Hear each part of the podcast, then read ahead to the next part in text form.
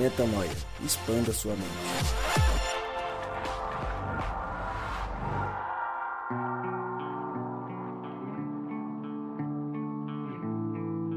Seja muito bem-vindo a mais um podcast Metanoia. Está no ar o podcast Metanoia número 114. Haja história 114 vezes Metanoia. Como eu sempre digo, meu nome é Lucas Vilches e estamos juntos nessa caminhada. Lembrando você que toda terça-feira um novo episódio é lançado e você pode acessar todos os nossos conteúdos direto no nosso site, portal metanoia.com. Hoje o texto ele é cheio de profundidade, um texto cheio de informação, um texto longo. Por isso vou logo apresentar quem está à mesa com a gente mais uma vez, para a gente ir direto para o tema, para ter bastante tempo para falar sobre Provérbios 8. Se você clicou sem ver o título do nosso podcast hoje, o tema é Provérbios 8. Ele mais uma vez exerceu como como poucos. Na, na verdade, só existe o Juan além dele que já conseguiu participar do podcast e falar ao mesmo tempo. Ele fez isso com êxito e voltou para fazer a mesma coisa. Nesse exato momento ele tá mexendo no volume do áudio que eu tô falando. Vou falar mais baixo, Beolanda. Valeu mais uma vez aqui, obrigado. Satisfação imensa, tamo junto. Sempre. Rodrigo Maciel, mais uma vez juntos. Você percebeu que são 114 vezes metanoia? É coisa, 114 hein? vezes é muito metanoia, né? Quando a gente chegar tipo 200, 180, 190. Cara, rumo aos 200, a gente tá a caminho, hein? Você viu, você viu que a gente tava com aquela. A gente não soltou na, na web a hashtag rumo aos 200 pro Juan. Ele deixou o B aqui, ó. E, e falou: B, confio em você. Se vira. Falou, valeu, Olha, falou. Um abraço pro Juan, que daí é, deve estar tá ouvindo a gente, tá aí. Foi Pô. muito bom, mas agora ele treinou o B aqui, ah, agora é o B... aprendiz, né? É o não, discípulo. O é B é o discípulo, discípulo é. de Juan. Deu, Coitado. Dá um trabalhinho algumas vezes aqui, é. tipo, pra montar os equipamentos e tal, mas tá se virando bem, rapaz. Não, tá, tá aprendendo. Rapaz. A gente só não aqui. pode, o que a gente não pode de maneira nenhuma é pegar uma foto de quando o Juan monta e de quando. é, porque fica, fica uma é, zona. Isso é assim, fato, isso é fato. Brincadeira, bora lá, gente. Vamos falar de Provérbios 8, que é um texto que fala, dentre várias nuances, a principal, o principal enfoque é a sabedoria e o quão importante é a gente entender que sabedoria é essa e por que, que a gente tem que ter sabedoria. E eu queria saber de vocês, antes da gente ler o texto, antes da gente entender o que o texto vai falar, o que, que para você, B, é a sabedoria? Se eu parasse agora, estivesse ali andando na Paulista e alguém fazendo uma pesquisinha ali, ó, prrr, viu, senhor, senhor, senhor? O que é sabedoria para você? Como que você explicaria para essa pessoa o que é a sabedoria pro B? Cara, pra gente seguir legal aqui, sabedoria eu escutei uma vez e fez muito sentido para mim, que é, Salomão ele fez um dos melhores pedidos, né? Ele pediu para ser sábio. E aí, quando a maioria das pessoas em si, quando pensam em, em, na parte sábia, na sabedoria em si, às vezes é para se dar bem, às vezes é para encurtar o caminho, às vezes é para chegar no seu objetivo ou naquilo de conhecimento e tudo mais apenas. Uhum. Mas é, a definição veio para mim assim, de uma das primeiras coisas que fez sentido para mim, foi que a sabedoria é para a pessoa assim, em si ser justa. Não às vezes ela não que aquilo seja às vezes a melhor decisão uhum. aos olhos humanos em si, mas para que a pessoa seja justa. Entende? Para mim fez um, um, sentido mais legal. Só para a gente iniciar aí. Boa. E você, Rô, como que você definiria a sabedoria?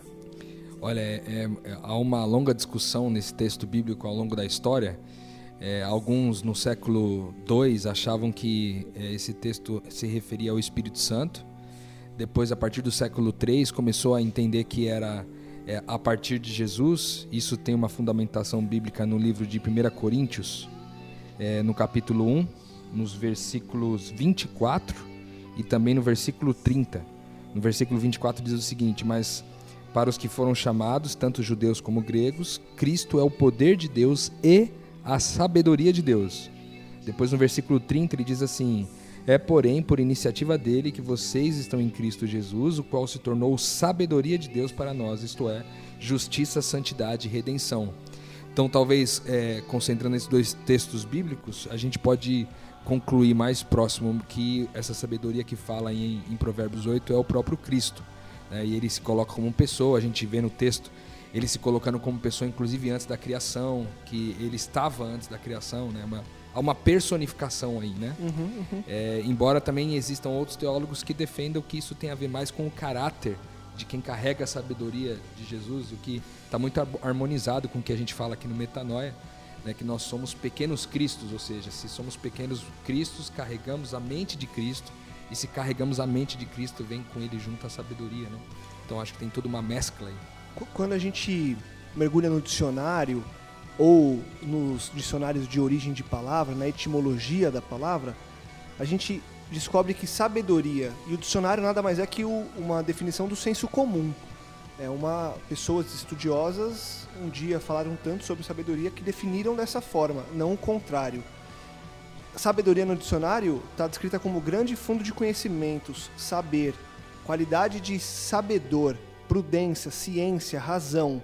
E a sabedoria, a origem da palavra sabedoria, ela vem de sapere, que é saber e sentir o gosto de alguma coisa. E aí eu pergunto para vocês, o que a Bíblia mostra como sabedoria?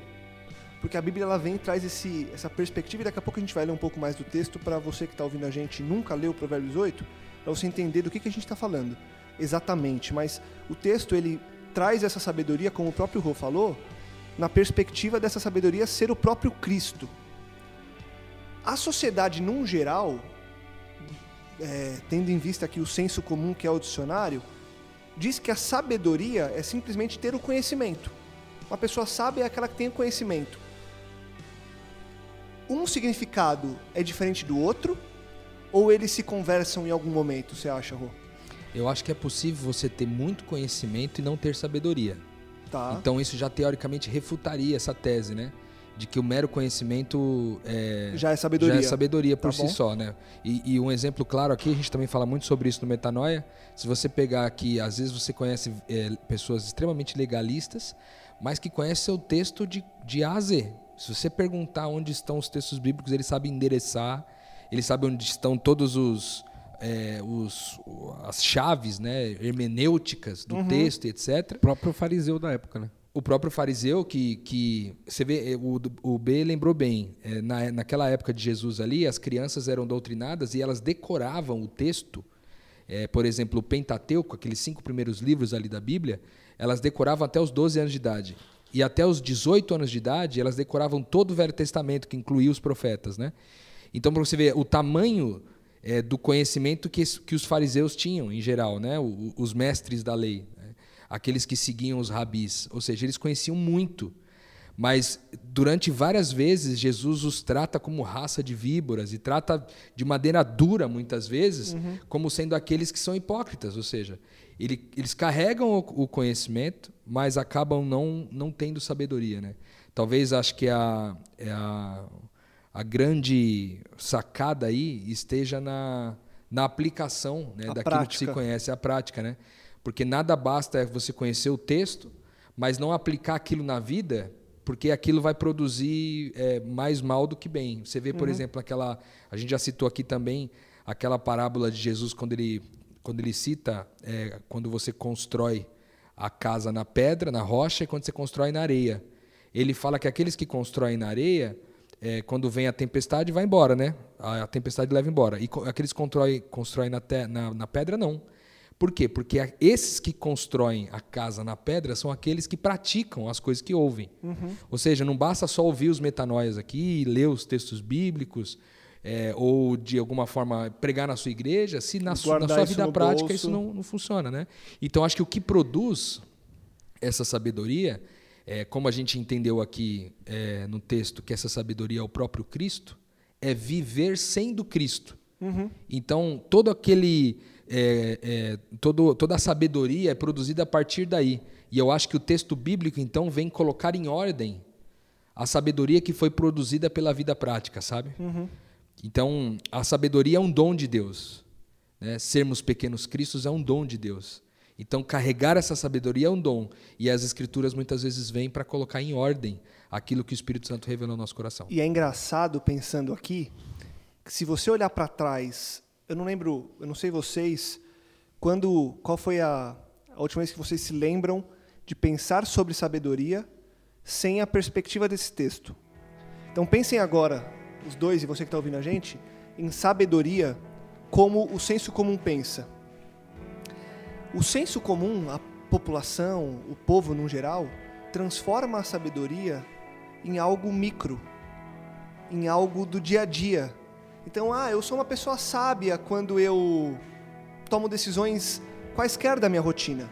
Isso no, no bate-papo de, de almoço do trabalho. A história ver, da- deu certo, né? Exato. Pra mim, deu quando, certo. quando a Bíblia traz a perspectiva de que a sabedoria é uma coisa macro. Eu, eu- quando eu estava falando agora, Rô, eu imaginei a sabedoria como algo maior que o universo, sabe? Maior que o mundo, uma coisa gigantesca que pauta a nossa vida. E aí eu faço uma pergunta para vocês. Talvez é, colocando uma pimenta aí, ou não, ou seja fácil até de responder.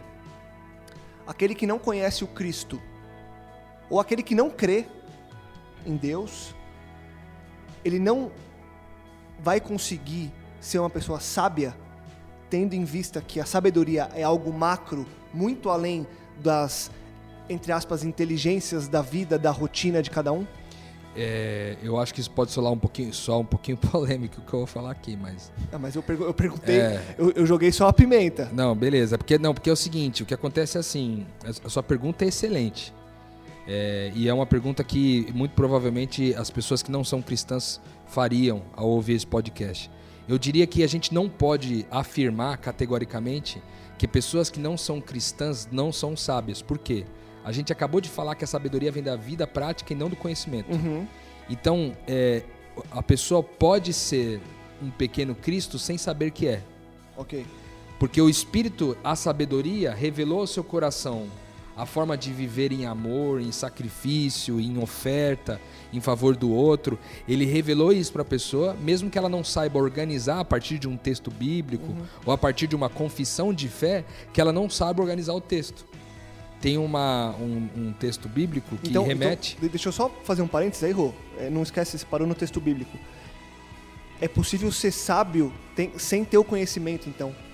É possível você Porque sabe você falou tem- que é, é possível ter o conhecimento e não ser sábio. Então é possível também ser sábio sem ter o conhecimento. é possível. Ve- Veio uma coisa na minha mente agora, você falando isso, o Lucas falando isso também. É, a gente trazendo a sabedoria somente para o conhecimento, a gente não, não torna a sabedoria micro novamente? Como é que é, B? A Sem gente dúvida. trazendo a sabedoria para somente o simples conhecimento. A gente não traz ela para uma parte micro, porque vamos Sim. supor, É da, limitada, onde, né? da onde que veio a sabedoria? Pensando no macro em si. Do próprio Deus. do próprio Deus. Entendeu? Então, a- a- ba- baseando que Deus colocou o seu caráter em nós, ele colocou sua sabedoria dentro de nós também. Então eu não posso limitar a sabedoria no conhecimento somente. E não e, e pautando naquilo que o Rô falou, de que a pessoa que ela não tem o conhecimento, ela não é, vamos dizer assim, ela não tem a sabedoria em si. Uhum. Porque se eu fui criado à imagem e semelhança de Deus, e Deus é, ele em si é a sabedoria, ele colocou a sabedoria dentro de mim. Que é Então, o DNA dele, né? É o- Faz ó, parte da identidade, inclusive. Perfeitamente. Volta de novo pra identidade, mas é uma coisa que pode ser aflorada, vamos dizer assim. E aí a gente, querendo ou não, volta pro micro novamente. Mas no macro, me veio isso na mente quando você tava falando. Uhum. É interessante, cara. Tem um, te- tem um versículo aqui que ele diz assim, ó, no versículo, versículo 12, né? Ele diz assim: Eu, a sabedoria, moro com a prudência e sei onde encontrar conhecimento e discernimento. Aí, ó. Entendeu? Ó, que da hora. Talvez isso resolva muita coisa. Entendeu? Porque tanto o discernimento quanto o conhecimento são, que, é, é, são características que podem ser encontradas Na... pela sabedoria, Aham. entendeu? Ou seja, uma vez com sabedoria, haverá é, em algum momento propício busca por conhecimento e busca por discernimento, mas sabendo onde está. Sim. E por que, que a sabedoria sabe onde está o conhecimento? E onde está o discernimento? Porque no fim ela é Deus, né? Ah, sim. E, e olha só, Entendeu? o, que, o, o- o Foi, foi hebraico. a própria sabedoria que criou o conhecimento. Que criou conhecimento, O- então o sabe hebra- onde está. O hebraico, se não me engano, eu não sei pronunciar, mas é Shokma, eu acho. Que significa habilidades para a vida, mano. Sabedoria é habilidades para a vida. Faz um pouco de sentido o que você tá falando também. Da prática, né? É isso aí, cara. Show. Deixa eu ler então o, o Rô. Que, que verso que você leu, Rô? Foi o 12? Eu li o 12 aqui. Eu, eu vou ler antes dele, que tem uma pergunta que eu quero fazer pra vocês, que tá é, num, num verso que tá um pouco antes. Eu vou ler então o começo do texto, depois a gente pode até, até ler a partir do 12 também. O texto começa assim, então. Provérbios 8. A, sabe- a sabedoria está clamando, o discernimento ergue a sua voz. Nos lugares altos, junto ao caminho, Nos cruzamentos ela se aloca, ao lado das portas, à entrada da cidade, portas adentro. Ela clama em alta voz. A vocês, homens, eu clamo, a todos levanto a minha voz. Vocês, inexperientes, adquiram prudência, e vocês, tolos, tenham bom senso. Ouçam, pois, tenho coisas importantes para dizer. Os meus lábios falarão do que é certo. Minha boca fala a verdade, pois a maldade causa repulsa aos meus lábios. Todas as minhas palavras são justas, nenhuma delas é distorcida ou perversa. Para os que têm discernimento, são todas claras, e retas para os que têm conhecimento. Prefiram a minha instrução à prata, e o conhecimento ao ouro puro, pois a sabedoria é mais preciosa do que os rubis. Nada do que vocês possam desejar compara-se a ela. Eu estou lendo a nova versão internacional, tá? E a pergunta que eu faço para vocês é o seguinte: ali no, no meio dessa, desse trecho, ele diz o seguinte: Todas as minhas palavras são justas, nenhuma delas é distorcida ou perversa. Para os que têm discernimento, são todas claras e retas para os que têm conhecimento. A gente já em vários podcasts, se eu não me engano, no passado ou há dois episódios, a gente falou sobre a dificuldade que as pessoas têm de buscar esse conhecimento. Mais que a dificuldade, a falta de vontade que as pessoas hoje em dia têm de buscar o conhecimento. Só que não é que a palavra seja difícil, e aqui fala, né? Elas são claras para quem tem o discernimento. Então falta esse discernimento de acordo com o texto. A pergunta que eu faço para vocês: como que eu busco esse discernimento para então entender o que, que essa sabedoria, esse macro, está me falando claramente nesses textos e no que é a Bíblia num todo?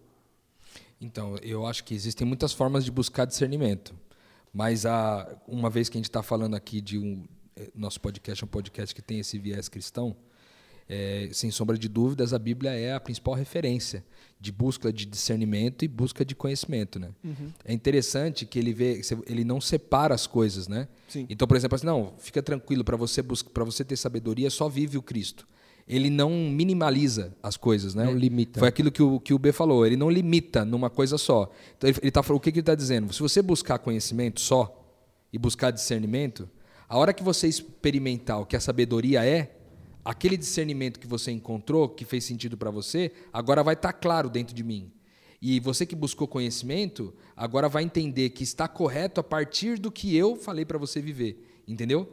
Então, eu acho que o caminho de buscar discernimento e conhecimento, respondendo a tua pergunta, é buscar no texto bíblico, efetivamente, entendeu? Uhum. E eu acho que essa busca no, do, do, entendimento bíblico, a palavra de Deus diz que tudo aquilo que é espiritual só pode ser entendido no âmbito espiritual. Ou seja, apenas com olhos espirituais eu posso entender bem o que o texto bíblico diz. Uhum. Então, vale a pena orar a Deus antes, sempre, de ler a sua palavra, de buscar Sempre a Deus dizendo: Deus, me dá sabedoria, me dá entendimento, me dá discernimento, me dá conhecimento a respeito das coisas dessa vida. Por que, que é importante ter o conhecimento? Por que, que é importante ter o discernimento e a sabedoria? Ele traz várias características aqui uhum. no texto, dizendo o porquê.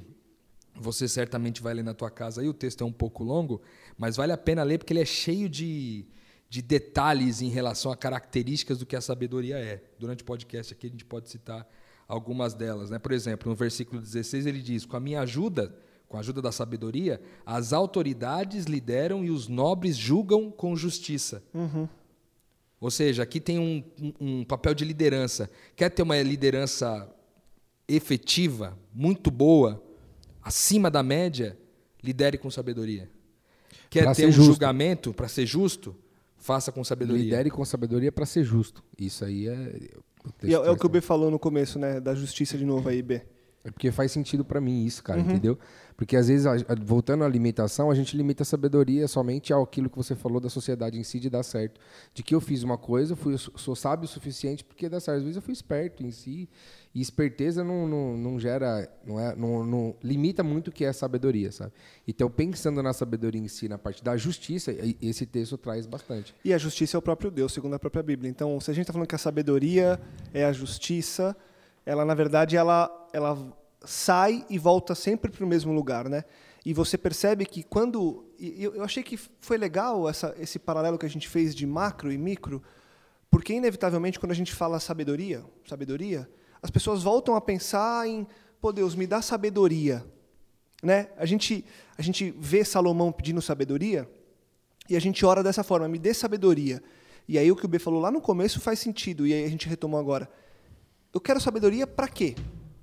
Se eu quero simplesmente sabedoria para ser uma pessoa bem-sucedida, uma pessoa de sucesso, mesmo uma pessoa que saiba lidar com as pessoas, no, no seguinte sentido, de dominar as pessoas, de saber é, como é, persuadir e tudo mais, eu estou usando a sabedoria como algo micro. Fato. Porque quando eu peço a sabedoria nessa perspectiva, sabendo que ela é Deus, eu peço o próprio Deus. E o que, que faz aquele que pede o próprio Deus? Percebe? O que, que faz aquele que olha para Deus e fala: Deus, me dá você. Ele já deu na prática, mas agora espiritualmente, assim, sabe? Vivendo isso na prática. O que significa se eu oro agora e falo: Deus, eu quero você, eu quero você, eu quero, eu quero viver isso, só que eu quero você. Que vida é essa de quem, de quem consegue orar e entender que isso veio como um presente, como um dom de Deus? É, cara, eu acredito que assim, quando eu peço Deus nessa perspectiva que você levou agora, você, você trouxe todas as, per, as perspectivas de sabedoria trazendo para o eu. E aí eu, eu, acredito que tudo aquilo que eu peço para Deus, ou que eu busco de Deus, é, para o eu, eu limito de Deus de novo. Sem dúvida. Entendeu?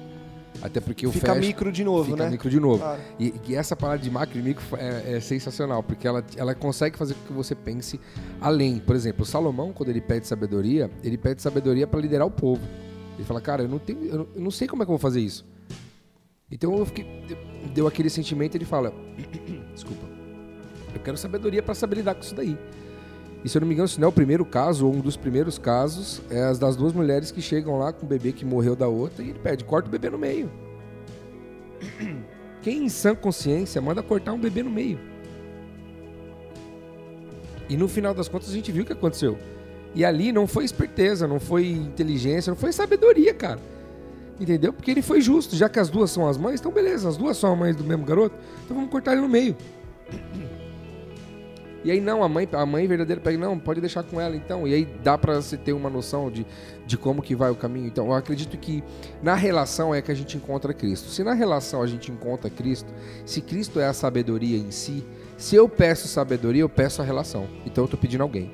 Além de eu pedir Cristo, eu estou pedindo alguém. Porque se, se o Cristo está em mim o Cristo está em alguém, eu estou pedindo isso também. Então a, a relação em si, quando a sabedoria não é para mim, mas é para eu é, saber lidar com o meu próximo, ou eu ser um canal do, do, do que Cristo é para levar isso para outras pessoas, acho que faz mais sentido. Sabedoria não para mim, Uhum. mas além de mim. Boa. Ô, Rô, quando a gente fala que a sabedoria é o próprio Deus e que pedir essa sabedoria é pedir o próprio Deus, é querer viver essa vida toda na prática, que a gente tanto fala aqui. E aí a gente dá um passo para trás, a gente já comentou disso hoje e a gente vem falando disso ao longo dos últimos episódios, de um mundo que quer cada vez menos conhecimento e um mundo que, infelizmente ou profeticamente, tem se afastado cada vez mais de Deus. É um mundo fadado cada vez mais à ignorância, sendo que é esse mundo que se afasta cada vez mais de Deus. Se a sabedoria é o próprio Deus e eu me afasto, eu como mundo, me afasto de Deus por não crer ou por achar que é um absurdo e tudo mais, é um mundo que vai ter cada vez menos entendimento do conhecimento real e viver na ignorância, que talvez seja o esfriamento do amor mesmo, essa loucura que a gente tem vivido, é um pouco desse afastamento da sabedoria que Deus plantou em todo mundo e todo mundo está ignorando agora? É, eu, eu, eu não sei dizer se é, é, se é uma, um efeito do afastamento das pessoas em relação a isso, ou se é o fato de as pessoas que tiveram acesso a esse conhecimento não terem é, vivido de acordo e mostrado na prática para as pessoas o que, que essa sabedoria é. Uhum, perfeito. Esse é o ponto. Porque às vezes a gente olha para o mundo no geral e a gente fala, não, o mundo está bagunçado. Só que a gente se esquece que aqueles que têm, que detêm o conhecimento, que é, detêm os oráculos de Deus aqui, a sabedoria, é, você tem dois grupos. Aquele que usa o texto bíblico e assim como o texto, aquele podcast que gravamos aqui sobre o, o livro de Eli. Uhum. Aqueles que querem dominar o texto para poder dominar e controlar a vida das pessoas, você tem esse grupo. Você tem um segundo grupo, que são as pessoas que querem dominar o texto para poderem alcançar mais prosperidade, mais sucesso. Você tem um terceiro grupo que quer dominar o texto para no final se salvar. E todos esses três grupos nada tem a ver com, com o próprio Cristo. Uhum. Por quê? Porque o próprio Cristo é a sabedoria que se revela na vida prática, na ação, no amor em- em- é, pelo, pelo irmão, no amor pelos seus inimigos, na, na capacidade de perdoar, na habilidade de, de se, sacrificar, de abrir mão do outro, de ficar para depois. Então, como é, falta da parte daqueles que supostamente deveriam conhecer é, de fato o que a sabedoria é, e então traduzir para o mundo, o mundo fica sob ignorância. Então, parte da ignorância do mundo é culpa nossa como igreja, Uhum. entendeu? Uhum. Parte significativa da ignorância do mundo é a nossa indiferença como igreja, de viver o Cristo só para nós, quando a gente poderia viver o Cristo para o mundo e talvez nesse processo muitos outros conheceriam o que a sabedoria é e, e o mundo não em- na sua totalidade, mas em pelo menos em pequenos drops ao redor do mundo, a gente teria mais drops ao redor do mundo com pessoas vivendo que, quem Deus é através do, do Espírito da sabedoria. Boa. Deixa eu ler então mais um trecho. Eu parei ali antes do verso 12, eu vou ler agora na sequência. A gente pode pegar alguns pontos desse, desse montante que eu vou ler agora. E até o fim do episódio a gente promete ter lido o texto inteiro nessa sequência que a gente vem, vem desenvolvendo agora. Então eu vou ler até de um verso que o Rô já leu, a partir do 12. Eu, a sabedoria, moro com a prudência e tenho o conhecimento que vem do bom senso, na minha versão diz. Temer ao Senhor é odiar o mal. Odeio o orgulho e a arrogância, o mau comportamento e falar perverso. O meu coração é sensato. A mim pertencem o entendimento e o poder. Por meu intermédio, os, os reis governam e as autoridades exercem a justiça. Também por meu intermédio governam os nobres, todos os juízes da terra. Amo os que me amam, e quem me procura me encontra. Comigo estão riquezas e honra, prosperidade e justiça adoradoras. Meu fruto é melhor do que o ouro, do que o ouro puro. O que ofereço é superior à prata escolhida. Ando pelo caminho da retidão, pelas veredas da justiça, concedendo riqueza aos que me amam e enchendo os seus tesouros. Quer pontuar alguma coisa aí, Rô? É, não, só para ia pedir para você parar nesse ponto, porque na sequência ali ele entra num outro viés que depois a gente pode falar na sequência. Eu gostei bastante do é, desse texto, porque ele também é um pouco confundido muitas vezes por aqueles que querem pregar a prosperidade como sendo o acúmulo de riquezas, né? Você vê que ele vem dizendo assim que quem teme ao Senhor, a gente até pode gravar um podcast aqui, Lucas, dos próximos, é, sobre especificamente sobre o assunto do temor, né? Porque o temor ele é muito vasto e às vezes a gente classifica o, tem, o temor de Deus como sendo é, ter medo de Deus. Né? E isso não faz muito sentido com o texto bíblico quando ele diz que o verdadeiro amor expulsa fora o medo. E não, então não, há, não, há, não é possível encontrar medo onde há amor. Né? Perfeito. E o texto, quando ele diz aqui, temer a Deus é aborrecer o mal, é, ele é uma das chaves desse entendimento do que o temor é. Eu gosto, eu gosto muito desse texto, porque ele tem a ver com quando a gente. Aquele que teme a Deus é aquele que, é aquele que aborrece o mal, é aquele que, é aquele que se afasta do mal por, por todo, a todo custo, sabe? Gostei muito desse, dessa parte. Ele fala do bom senso, do sucesso, né? A, busca de muita gente é o sucesso, a busca de muita gente é o bom senso. Ele fala em mim está em mim pessoa, em mim Cristo. Ele fala disso, gostei bastante também.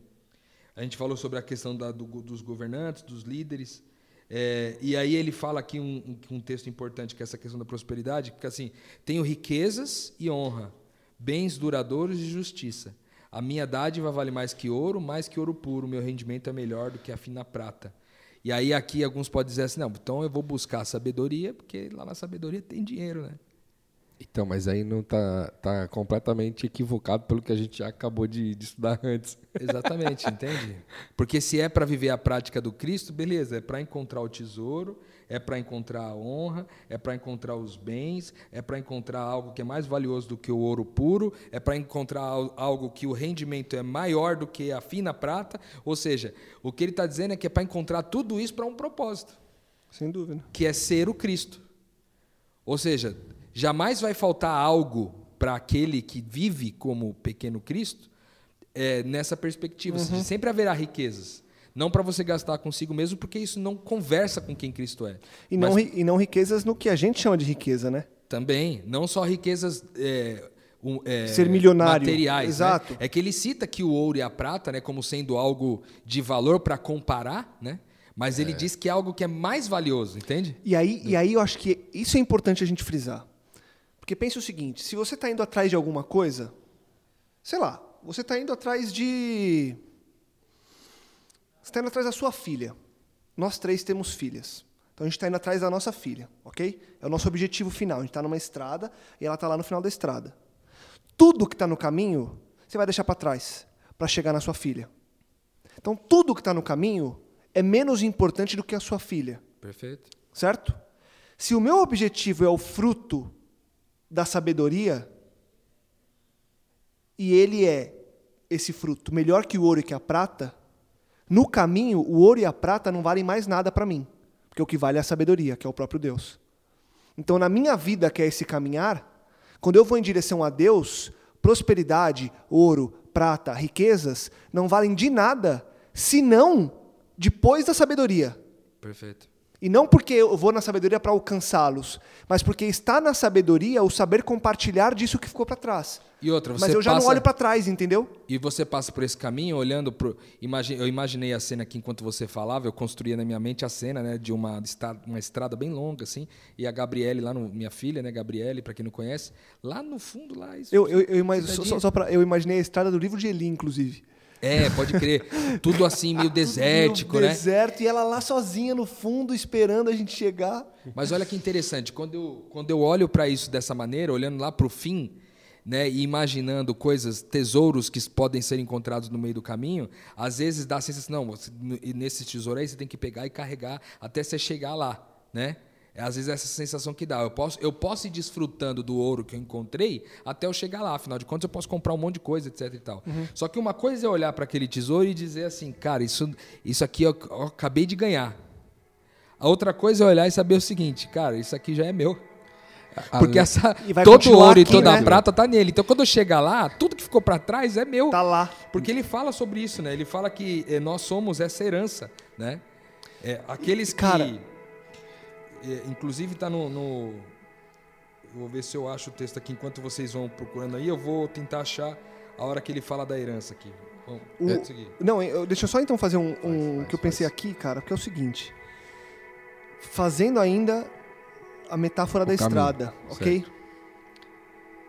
Se eu tô nessa estrada para chegar à sabedoria, chegar a Deus, chegar ao Cristo, e entender que o que é isso e viver a partir disso agora, e a minha e eu tenho uma caminhada até ele, sempre que eu parar para pegar, pegar algo no caminho, eu vou perder tempo com Deus. Eu pensei nisso, cara. Então, Além assim- de perder tempo, fica mais pesado, cara. Fica mais pesado. Você vai demorar mais E, e encontrar aquilo que você mais seguinte, quer. de novo, Faz sentido pra caramba, hein? exato, porque você vai olhar, Tem metanoia aqui, hein? você vai olhar lá pra frente e beleza, você para, porque você acha, porque veio um cara do lado e falou, mano, olha o ouro ali, velho. E aí você para. Vamos E a- desfrutar um pouquinho aqui. Vamos aqui, mano, é só uma carreira só, mano. Cara, São fez- 20 anos, são 20 anos no mercado de trabalho você- só. São só 5 anos estudando pra você. Não, é tranquilo, mano. Fica aqui, fica aqui. Quanto tempo você perde da presença da sabedoria, que é o próprio Deus, porque você caiu na cilada de achar que o ouro era muito mais valioso que a sabedoria? Agora pensa numa coisa aqui, enquanto você falava, eu pensei numa coisa. Limitando Deus novamente. Na perspectiva de que pra mim o ouro é valioso, quando eu chego e encontro a sabedoria, ou seja, aquilo que eu mais quero, no exemplo do caminho, a minha filha, eu chego nessa, né, ou seja, eu chego em Deus, certo? Eu chego em Deus. Pra que que eu vou usar o ouro? Não, aí o próprio Deus fala assim: vai lá e vende tudo que você tem. É. Não, Porque aí. Ixi, aí é mais pesado eu, eu ainda. É. vou usar pra quê agora? E, por- e- e Pra talvez, que, que serve isso? Já encontrei tudo que eu Por que preciso. que o jovem rico precisava de tudo aquilo ainda? talvez o jovem rico se- seja o exemplo do cara que no meio do caminho parou em várias, todas as paradas que tinham. Ele tava indo num. no- agora vamos mudar a história, tá indo no ônibusinho. Ele parou em todas e encheu o ônibus de ouro. Encheu. E chegou lá e falou: Não, mano. Você tinha que ter vindo direto, mano. Tinha, você tinha que ter pego a linha, Demorou. que não tinha parada, mano. E no caso do Sem jovem escala. rico, como ele guardava a lei e tudo certinho, no final das contas ele estava no trajeto certo. Sem dúvida. Só que ele estava ocupado com outra coisa. Ele tinha, ele, ele, ele tinha o conhecimento, só que ele não tinha ainda a sabedoria. Ele estudou certinho qual a estrada que ele tinha que pegar, a temperatura que era, qual roupa que ele tinha que usar, qual é o. Você tinha que levar um ventiladorzinho de mão, você tinha que levar tanta água que ele tinha que levar nas costas. Ele se planejou certinho. Só que no meio do caminho ele se ocupou com outras E coisas. posso te falar outro negócio? Ele achou que, que todo esse ouro era pra pagar o pedágio lá da frente, só que não tinha que pagar nada, entendeu? Nossa. É, amigo. Cara, Eu, eu achei o versículo aqui, o 21, ele diz assim, ó. Os que me amam recebem riquezas como herança, é, sim, encherei os, os seus tesouros. Ou seja, tudo aquilo que há em Deus, né? É, tudo aquilo que existe no mundo é de Deus, né? Pertence a Ele. E o que ele está dizendo é todos aqueles que me, me amam, que me buscam, que olham pro fim da estrada, cientes de que eu tô o tempo inteiro. Porque olha que uma coisa interessante, né? Porque o filho, quando a gente olha o filho lá, e a gente tá focado lá, certo? Mas o filho sempre tá lá, mano. Exato. Enquanto eu não, enquanto eu não estiver distraído e ocupado com outra coisa, eu tô olhando pro filho que ele tá sempre lá. Uhum. E haverá paz e esperança pra mim enquanto eu sempre olhar pra lá e ver meu filho lá. E, e olha, e, e olha o detalhe na minha versão aqui, que ele fala assim, ó. Ando pelo caminho da retidão, pelas veredas da justiça, concedendo riqueza aos que me amam e enchendo os seus tesouros. É o próprio Cristo que enche os seus tesouros, e não você na caminhada da estrada pra- que pega o ouro, entendeu? Exatamente. Só que para ele encher o seu tesouro, você precisa estar nele e ele em você. Então você precisa ter passado por essa estrada para entender o que, que é o ouro de verdade. Que já não é mais o ouro que brilha aqui, entendeu? É um ouro Ou o ouro que muito tem valor, superior. né? muito mais valioso. Porque isso Muito tem mais. valor por quê? Porque você pega isso pra comprar algo, pra adquirir alguma coisa. Isso tem preço, isso não tem isso- valor. E, pode ser. O ouro da estrada, que a gente tá falando de dinheiro, estamos falando de, de Esse é o ponto final. riqueza, isso tem preço. Isso é pago, não tem valor. O valor tá só na sabedoria, que tá lá na frente, que é o próprio Deus. Real, hein, meu? Posso ler aqui daqui para frente até o final e a gente Isso, eu acho que vale a pena você caminhar aí pelo menos até o, o 31 agora. Tá, vamos lá então. O Senhor me criou como o princípio do seu caminho, antes das suas obras mais antigas. Fui formada desde a eternidade, desde o princípio, antes de existir a terra. Nasci quando ainda não havia abismos, quando não existiam fontes de águas. Antes de serem estabelecidos os montes e existirem colinas, eu nasci. Ele ainda não havia feito a terra, nem os campos, nem o pó com o qual formou o mundo.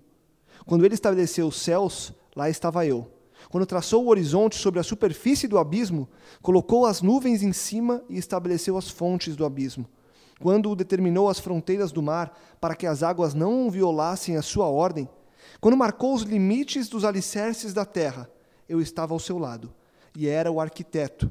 Dia a dia eu era o seu prazer e me alegrava continuamente com a sua presença. Eu me alegrava com o mundo que ele criou e a humanidade me dava alegria. Nossa. E aí? O que temos aí, hein? Deus e sua sabedoria.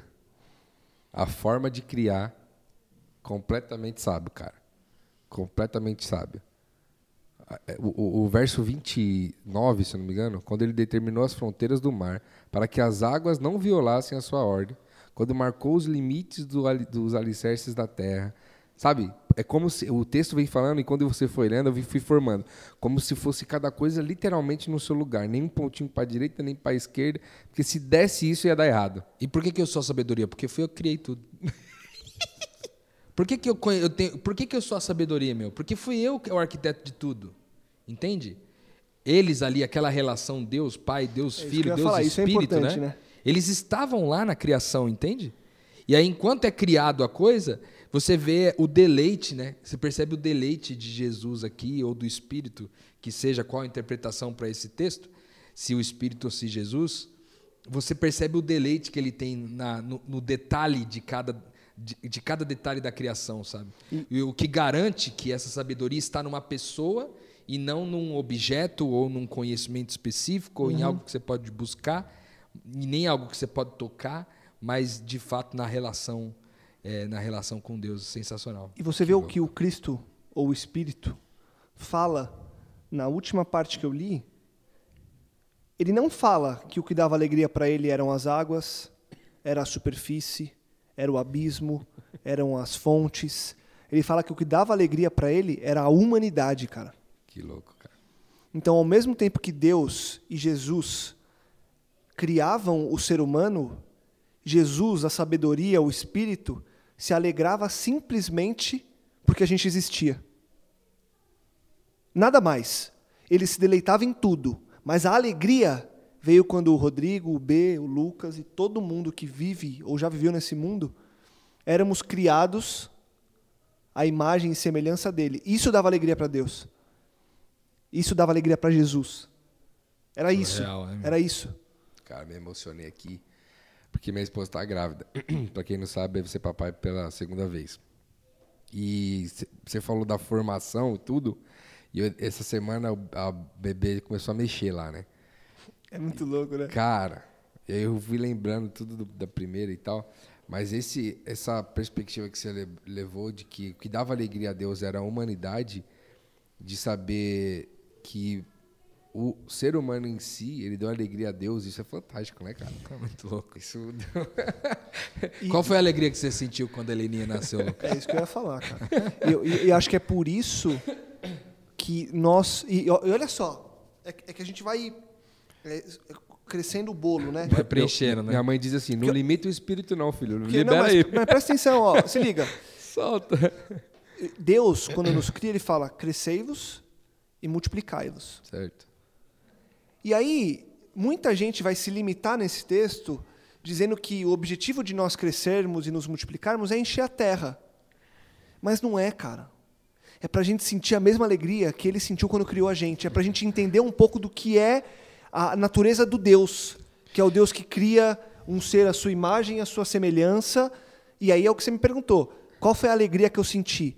Cara, sendo muito sincero, até hoje eu nunca senti nada, nem parecido. Não sei como vai ser o segundo filho, por exemplo, B. Eu acho que vai ser igual que eu Exato. assistindo as mesmas Mas, coisas. mas cara, não existe nada igual. Não, e você vê a continuação do texto, a partir do 32, ele diz assim, ó: Por isso, meus filhos, ouçam-me, pois todos que seguem os meus caminhos são quê? Felizes. Ouçam a minha instrução e sejam sábios, não a desprezem, felizes os que me ouvem, os que ficam à minha porta todos os dias, esperando por mim na entrada de minha casa. Pois Esse é quem me verso. encontra, me encontra, encontra a vida e recebe o favor do Senhor. Quem não me encontra, prejudica a si mesmo. Todos os que me odeiam amam a morte. Cara, É. pois todo aquele que me encontra, encontra a vida.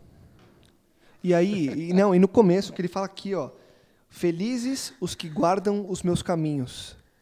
O caminho de Deus é criar novas pessoas, é amar as pessoas, porque ele falou, Gerar vida. que- a alegria para mim é a humanidade. Se felizes, alegres são aqueles que guardam os meus caminhos, qual que é o caminho de Deus? É gerar vida. É e aí pode ser ge- gerar vida física, né, palpável, é você cri- procriar um filho. Filhos fisiológicos e fi- espirituais, né? exatamente. Espirituais, é isso aí. Exatamente. Sensacional, cara. Que texto, hein? Que texto, cara. Que pancada, cara. Nossa, e no final esse lance de encontrar, ele encontra a vida e recebe o favor do Senhor, cara. Graça. Eu não tinha pensado nisso. Graça, É cara. verdade, cara. Um detalhe importante, aqui no versículo 34 ele diz assim: Felizes os que me ouvem, que ficam à minha porta todos os dias, esperando por mim na entrada da minha casa. O que vocês entendem por essa parte do texto aqui, cara? Versículo 34: Felizes os que me ouvem, que ficam à minha porta todos os dias, esperando por mim na entrada da minha casa. Cara, o meu texto fala, tem, tem uma palavra que eu acho que faz muito sentido. E que talvez possa até ajudar a gente a entender melhor. Fala assim, ó, vigiando diariamente. O meu também tem esse diariamente aí. Vigiando, cara. Vigiando. Tô na espreita. A gente fez um podcast aqui sobre vigiar, né, cara? Então, por isso que eu falei. Sobre, foi aquele sobre a volta de Jesus, lembra? Sim. Foi lindo demais. Que usou como base Mateus 24, 25, né? Sendo vigiar, não vigiar como quem observa, mas como quem está em- é, o tempo todo em atividade, né? Como quem está vigiando, mas buscando por algo, né? O que, o que é essa casa Eu ia do perguntar, Senhor? eu- eu- tá vendo? Por isso que é bom perguntar, porque eu ia fazer a mesma pergunta agora. Agora eu tenho que parar Agora e pensar. vai ter que responder essa aí. Agora eu tenho que parar Responde e aí, pensar. Lucas. Vou dar prioridade pra você agora. Não, aí, aí vocês têm que entender assim, ó. Quando você faz uma pergunta, você tem que, entendeu? Jogar um contexto pra ajudar a pessoa a pensar um pouco, entendeu? Ah, Lucas. A pergunta é o seguinte: onde que Deus mora? Em nós. Em nós. Ele mora em nós. Então, o que, que é esperar a porta? Cara, posso falar o que eu entendi? Fala aí. o que eu cara. acho é estar com as pessoas, cara. É isso aí, cara. Porque somos todos casa. Mas você vê que interessante. Ele fala assim: é estar com as pessoas, mas tem uma parte do texto importante que ele fala assim: ó. Esperando por mim na entrada da minha casa. Eu- Nós estamos esperando por ele.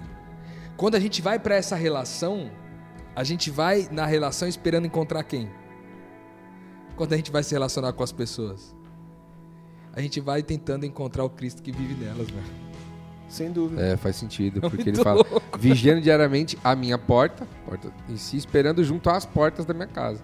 São muitas portas, cara. São muitas portas. Ou seja, são muitas casas. Somos Ou todos seja, casa. São muitas pessoas, cara. Somos todos Somos casa, hashtag. somos todo casa. Todos casa. Agora, parti- partindo na perspectiva de que eu fico parado, Aí não tem relação, né? vigiando relação, a minha porta. Ah, então, aí, A aí, minha porta aí, pra não dar ruim? aí, aí é aquilo, né? Aí a sua porta vira uma fortaleza. Cara. Aí você quer se, se autopreservar, na verdade. Você não quer se, você não quer esperar o Cristo. E aí se eu, priva da alegria. e aí eu tá vigio na nós. não- perspectiva do medo, não na você não fica- perspectiva... É porque você não vai ficar na porta da casa nesse caso. Você vai colocar uma câmera de segurança e quando ele chegar vai tocar o alarme, É, então, entendeu? é, é isso aí. Quando é o que ele quer é que você fique na rua. É que você vá pra relação, é que você se exponha. Porque é nessa exposição que ele tá, né? Nossa, velho. Cara, E é engraçado porque ele diz assim, né? Que ele acha, né, ó. Felizes os que me ouvem, que ficam a minha porta todos os dias ou diariamente, esperando por mim na entrada da minha casa. Pois quem me encontra, encontra a vida. Onde tá a vida, mano? Na relação, no outro. Na relação, mano. Porque Jesus só pode ser encontrado lá, entendeu? É, Nossa, cara. velho, surreal, hein, meu? Não, e- Glória a Deus, mano. e- e- e olha só que. Olha aí. E posso, posso dar um. Pra gente é, encerrar, pra mim o que é mais impressionante é que a gente tá falando de um livro do Velho Testamento. Testamento. é É verdade. antigão, né? Só cara? que é. Não! E, e é o próprio Cristo, entendeu? Esse livro podia. é, Esse capítulo Podia estar Podia estar nos evangelhos lá, entendeu? Podia ter lá um, em vez de ter, ou podia ter 1 João 1, 2 e 3 e depois Provérbios 8. E tem gente que ainda não vê Porque- conexão, né? Do Velho Testamento com o Novo, né? Acaba, né? Separa. Tipo, tem gente que tem, carrega só o, o Novo Testamento na bolsa, Um né? pedacinho só do, Só do Novo Testamento. revelação toda. Mas não tem isso, e isso já aponta, e aí você percebe como que é único e como que é, é, uma, uma peça só. Porque o próprio Deus é uma peça só, né? E aí quando ele diz no último verso, assim, que ele fala assim, ó, mas quem não me encontra, prejudica a si mesmo. Todos que me odeiam amam a morte. O que que é, o que que acontece com aqueles que não vão para a relação? Eles se prejudicam, por quê? Ó, aqui na minha versão. Entendeu, cara? Porque é Porque não há morte, vida, mano. Não, e há eu- vida sozinho. Não há vida, e- mano. e olha só, Não há vida. Não há a- vida aqui no sozinho. Há meu- vida na relação. Na, na minha versão ele fala o seguinte: aquele que de mim se afasta, ou seja, então eu, eu me afastei de Deus, me afastei da relação. Ele continua assim: a si mesmo se agride. Ele usa, o- ele usa o verbo de agredir. Ou seja, você não ter uma relação é você se automutilar, cara. Nossa. Pô, faz sentido. E isso faz muito sentido na perspectiva do corpo, né? Que nós somos o corpo de Cristo. Naturalmente, se eu vivo só como dedo, eu tô me. Eu tô me. Como é que é a palavra que ele usa? Agredindo. Eu tô me agredindo. Até porque eu arranquei o dedo do corpo. É exatamente. Nossa. Agrido a mim é o corpo, né? E o dedo sem corpo não tem vida. Não tem vida. O corpo sem dedo tem apodrece. vida, mas não tem Pô, dedo. Isso é, isso é verdade. O dedo sem Oh. corpo não tem vida. Mas o corpo sem dedo tem vida, mas não tem dedo. Não tem dedo. Nossa. Então, Ô, peraí, ó, isso aí vai ter que voltar umas cinco vezes aí agora. vamos lá de novo. Volta aí de novo aí. O dedo, o dedo sem corpo não tem vida. Mas o corpo sem dedo tem vida, mas não tem dedo. O que, que eu quero dizer com isso? O corpo de Cristo sem o Rodrigo, sem o B, sem o Lucas, ele continua sendo o corpo de Cristo, mas ele não tem o B, ele não tem o Rodrigo, ele não tem o Lucas, que era muito importante para o corpo funcionar. Ele continua funcionando, mas ele não tem aquela aquela função que é tão importante que é o dedo indicador. Agora entendeu? o Rodrigo B e o Lucas sozinho é o quê? nada, Morte. morte. Então, mas aí leva. Putrefa. Vem- Vem numa Apotrece. perspectiva do seguinte: é, não é o corpo que arranca o dedo, entende? É o dedo que não quer ficar no corpo. E às vezes a gente tem medo de falar assim, pô, peraí, eu não estou fazendo tal coisa. É, então tá bom. O dedo direito. Eu sou, eu sou o dedo indicador. Ah, o polegar faz. Só que quando Mas é- você sai dessa é- função, Só que Não. então você se retira dessa parada. E, e é como Você não é expulso. e, e é como é como se você colocasse um torniquete que rompe a circulação e um dedo que não tem circulação, ele morre. Então ele E tem- lá, olha, tem dois- tem dois ele pontos aí, pode, Ele, olha aí, olha o que eu vou falar.